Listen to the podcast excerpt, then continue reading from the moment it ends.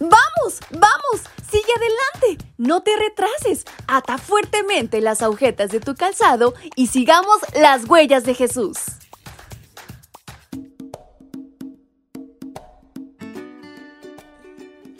Hola, hola chicos y chicas, ¿cómo están en esta mañana? Su amiga Fabi desde la calurosa Ciudad de México les envía un fuerte y muy cariñoso abrazo hasta donde quiera que se encuentren. Sean todos muy bienvenidos a este su devocional para menores y adolescentes. Y en este 14 de agosto, nuestra reflexión lleva por título Jeroboam.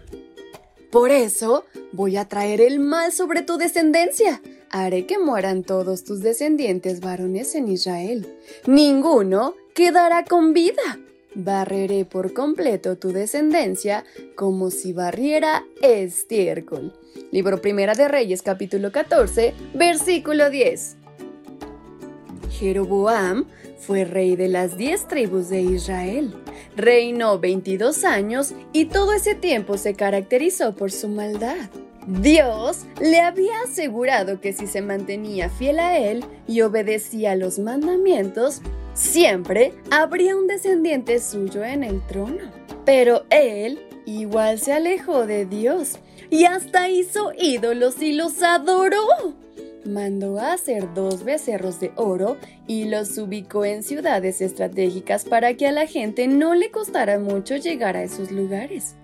Además, dijo que estas imágenes habían liberado al pueblo de Egipto. Imagínate que hasta asignó sacerdotes y una fiesta para que compitiera con las fiestas que Dios había ordenado.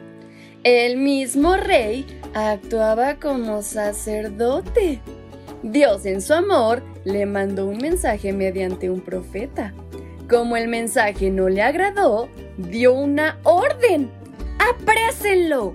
En ese instante, la mano que había extendido para señalar al profeta se le quedó tiesa y ya no pudo moverla. El malvado rey cambió de parecer solo por un momento y por conveniencia. Le pidió al profeta que intercediera a su favor para recuperar su salud.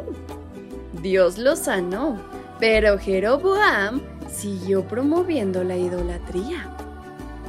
Tiempo después, su hijo Abías se enfermó.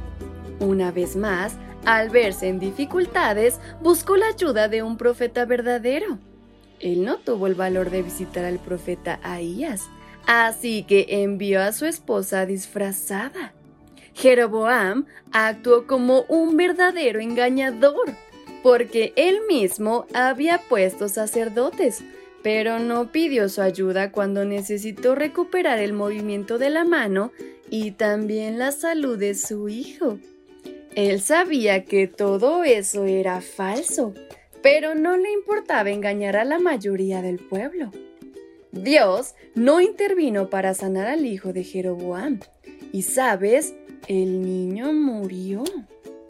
Hoy te invito a no ser como Jeroboam, un hombre que amó la idolatría, que engañó a las personas y se acordaba de Dios solo cuando tenía que pedirle un favor. ¡Guau! ¡Qué gran enseñanza! Dios es un Dios fiel que siempre estará a nuestro lado. Pero no solo lo busques en las malas, sino en todo momento. Y con estas palabras en mente es como nos despedimos de nuestra reflexión. Su amiga Fabi les envía un fuerte y muy cariñoso abrazo hasta donde quiera que se encuentren. ¡Hasta pronto!